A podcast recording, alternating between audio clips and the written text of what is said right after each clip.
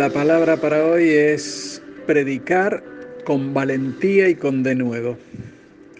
Es natural que desde la entrada en la adolescencia los jóvenes sufran presiones y las mismas muchas veces siguen hasta la edad adulta. Y esto puede suceder de manera presencial, donde hay verdaderos grupos de presión que acosan y maltratan.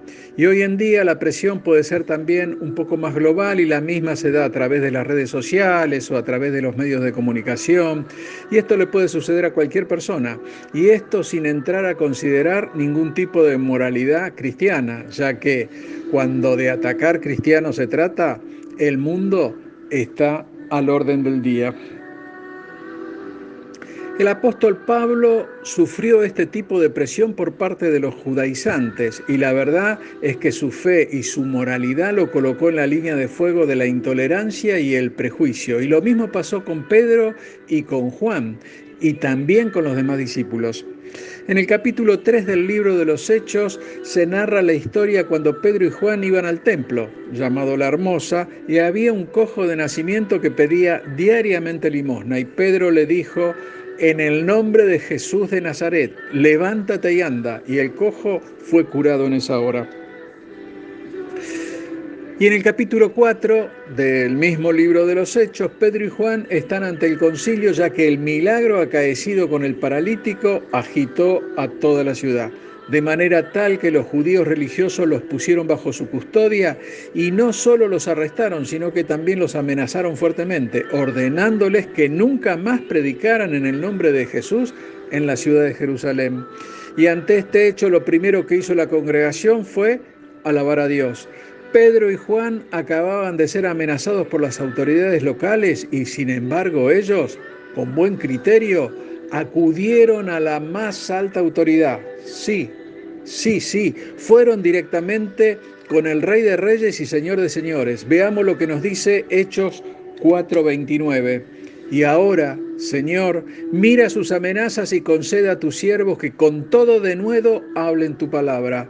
Ellos le pidieron al Señor valor para predicar el Evangelio. Y ante este pedido, esta solicitud, este clamor, esta súplica, el Señor no hace oídos sordos a un pedido semejante de sus siervos. Y en un santiamén la valentía de Dios vino sobre toda una congregación de creyentes. Y esto no fue producto de la casualidad ni de una inexplicable, de un accidente, algo que no tuviera nada que ver con la fe. No, no, no. Esta valentía se manifestó sobre las personas por una razón específica. Fue la respuesta a, un, a una oración muy específica. Hermano, mientras el retorno de nuestro Señor Jesucristo se acerca, se hace necesario que haya más y más creyentes que se pongan firmes, que alcen su voz y no se callen por la defensa del Evangelio. Tenemos un ejemplo en el apóstol Pablo que como un destacado luchador por la libertad, sin temor encaró a los judaizantes, que era un movimiento que procuraba desacreditar su reputación, tratando de alterar el verdadero mensaje del Evangelio. En Gálatas 2 del 6 al 8 nos dice lo siguiente, pero de los que tenían reputación de ser algo, lo que hayan sido en otro tiempo, nada me importa, Dios no hace acepción de personas. A mí, pues, los de reputación, nada nuevo me comunicaron. Antes, por el contrario, como vieron que me había sido encomendado el Evangelio de la incircuncisión, como a Pedro el de la circuncisión, pues el que actuó en Pedro para el apostolado de la circuncisión, actuó también en mí para con los gentiles. Hermano, Tú eres libre en Cristo para decir lo que quieres decir, hacer lo que quieres hacer e ir a donde quieras ir. Y la pregunta es, ¿por qué debemos ponernos firmes? Simple, y es que conocemos y amamos a nuestro Salvador, por lo tanto queremos decir lo que Él diría, hacer lo que Él haría, ir donde Él iría, este es el tiempo para ponernos firmes, ser verdaderos seguidores de Cristo y predicar su palabra y hacerlo sin temor.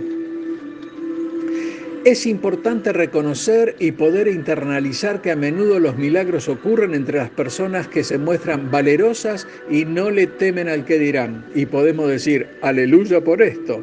También sabemos que en muchas ocasiones la valentía y lo milagroso se encuentran ligados a personas audaces, que actúan con la finalidad de que las cosas sucedan.